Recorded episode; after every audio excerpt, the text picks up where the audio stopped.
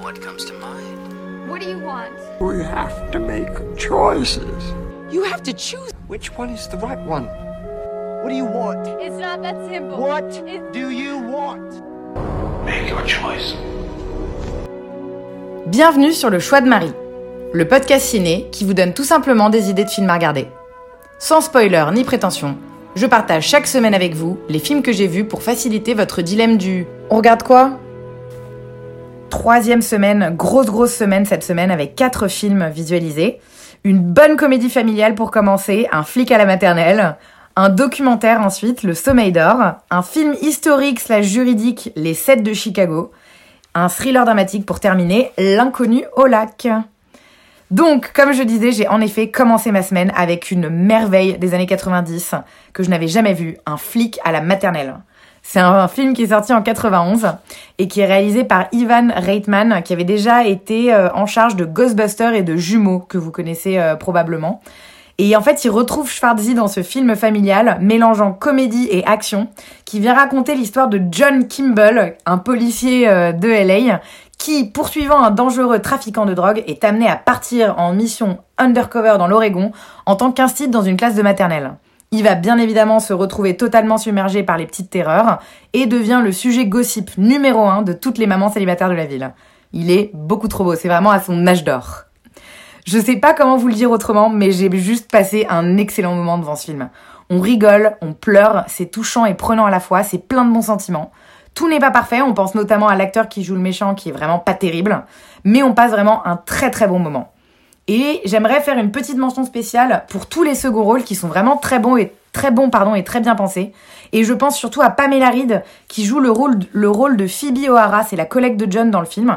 Elle a énormément de second degré, beaucoup de caractère et c'est assez étonnant en fait pour le début des années 90 où on est plutôt habitué en termes de personnages féminins, soit à des femmes fatales sexy ou alors carrément des grosses cruches. Et là, franchement, c'est un, un personnage qui est très juste et qui est qui a vraiment beaucoup de beaucoup de chiens. Et en vrai, on adore Arnold Schwarzenegger, qui est vraiment excellent dans tout ce qu'il fait. Voilà, c'est passion Arnold. Euh, et il dit d'ailleurs en fait que c'est un de ses films préférés dans lesquels il a joué, car à l'époque, on ne lui proposait jamais de faire des comédies, parce que les studios gagnaient beaucoup plus d'argent quand il jouait dans des films d'action. Donc il a vraiment adoré l'ambiance de tournage sur ce film. À voir absolument, et un film qui est donc dispo à la location ou à l'achat en VOD sur un paquet de plateformes, mais notamment sur Orange, Canal ou encore Apple TV. J'ai enchaîné le même jour avec un film beaucoup moins léger. C'est un documentaire qui s'appelle Le Sommeil d'or euh, du réalisateur Davy Chou. Et en fait, c'est un réalisateur qui est franco-cambodgien, qui est parti pendant un an et demi au Cambodge à la recherche des témoins survivants de l'âge d'or du cinéma cambodgien, qui ont été en fait stoppés brutalement après l'arrivée des, des Khmers rouges. Et euh, il se trouve qu'à ce moment-là, la plupart des films ont disparu, les acteurs ont carrément été tués, et les salles de cinéma ont été transformées en restaurants ou en karaoké. Donc c'est une histoire qui est très tragique, et ce documentaire donne la parole aux quelques témoins qui restent de cette époque, et tente de réveiller l'esprit de ce cinéma oublié. Ce travail de mémoire inédit nous fait vraiment voyager, et nous permet de nous sentir euh, véritablement reconnaissants de pouvoir profiter de la richesse du cinéma et surtout en France où on a quand même beaucoup de films qui sortent d'un peu partout dans le monde et beaucoup de liberté artistique. Attention, cela dit, euh, à ne pas se laisser déborder par l'enthousiasme des témoins. On les sent émus, on voit les étoiles dans les yeux lorsqu'ils reparlent de ces films, mais sur ce qu'on peut voir des très rares images et de ce qu'on entend des documents sonores qui ont pu être miraculeusement préservés, pardon, ça laisse quand même penser que le cinéma cambodgien n'a pas vraiment produit que des chefs-d'œuvre. C'est, on sent un peu que c'est pas mal de nanars. Donc même si leurs récits nous font beaucoup rêver et imaginer de choses, on somnole aussi parfois. En récap, un film très beau mais un petit peu chiant à la longue. Je le recommande surtout pour les cinéphiles qui apprécieront vraiment le travail d'archéologie qui a été réalisé, notamment sur la dernière demi-heure qui est très belle et qui a un véritable hommage au 7e art dans son ensemble. Et ce film, du coup, le, Sommeil d'or est disponible à la location et à l'achat en VOD euh, sur Orange et sur Apple TV, si vous êtes intéressé. L'avant-dernier film de la semaine, et là je vais essayer de rester calme, mais c'est Les 7 de Chicago, sorti en octobre 2020. C'est le deuxième long métrage du maître absolu du storytelling, Aaron Sorkin, qui revient en fait sur la Convention nationale démocrate de 1968, qui devait désigner le candidat démocrate à l'élection présidentielle américaine. Qu'est-ce qui s'est passé à l'époque? Il y a de nombreuses manifestations qui ont eu lieu en ville, notamment pour protester contre la guerre du Vietnam. Et juste après cette euh, convention, en 1969, sept organisateurs de la manifestation, qu'on a surnommés les Chicago Seven, sont poursuivis par le gouvernement, notamment pour conspiration. Et le film vient raconter l'histoire de ce procès. Quelle merveille c'est un sujet un peu complexe, c'est jamais super fun d'emblée les films juridiques parce qu'on sait qu'il y a toujours un petit temps d'adaptation qui est nécessaire pour bien comprendre les enjeux et le contexte. Mais là, Aaron Sorkin réussit à nous plonger direct dans l'histoire avec un rythme bien soutenu, un ton punchy et des personnages qui sont parfaitement définis et présentés. Des films qui retracent des faits politiques, il en existe des dizaines chaque année, vraiment il y en a plein. Mais de ce niveau-là, ils sont vraiment très très rares. Aaron Sorkin nous offre des dialogues d'un rythme et d'une justesse folle. Du début à la fin, j'ai été complètement plongée dedans, j'avais pas envie que ça s'arrête. Sans que la mise en scène soit exceptionnelle, après tout, Aaron Sorkin reste vraiment un scénariste avant tout, le rythme est vraiment impeccable. Je pèse mes mots, je sais que je me répète, mais vraiment c'est le cas. On voit pas le temps passer. Sorkin m'a permis véritablement de ressentir l'injustice que vivaient ces hommes pendant un peu plus de deux heures. Le cast est absolument énorme, d'où ressortent probablement Frank Langella en juge rétrograde, Mark Rylance en avocat de la défense, et le duo de hippies Sacha Baron Cohen et Jeremy Strong qui sont hilarants.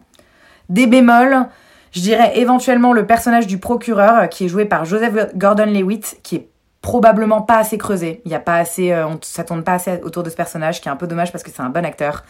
Et Eddie Redmayne que personnellement je n'aime pas du tout et qui m'agace dès que je le vois à l'écran. Voilà, un film à voir absolument sur Netflix, donc Netflix qui a produit ce super film.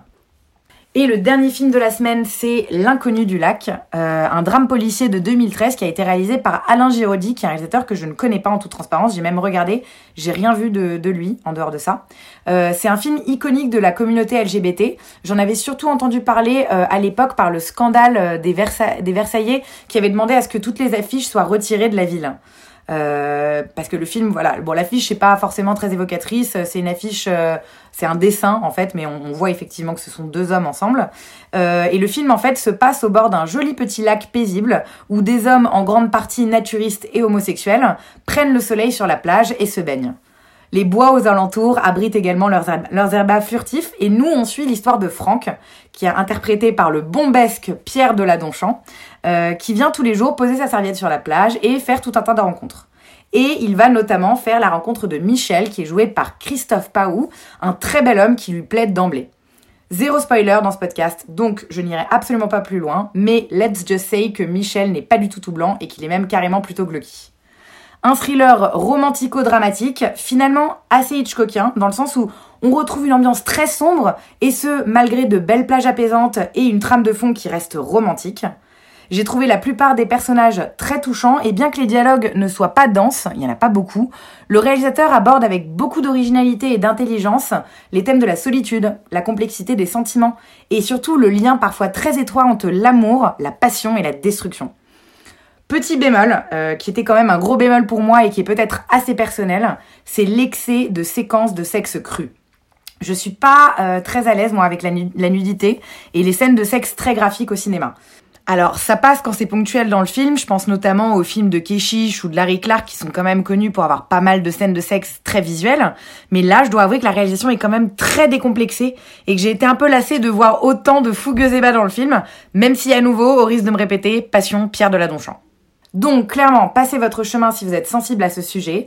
Pour les plus solides, allez-y les yeux fermés entre guillemets, bien sûr, parce que euh, c'est vraiment un bon film. C'est vraiment un bon film que, que je recommande quand même malgré tout. Il est disponible sur Netflix pour les intéressés.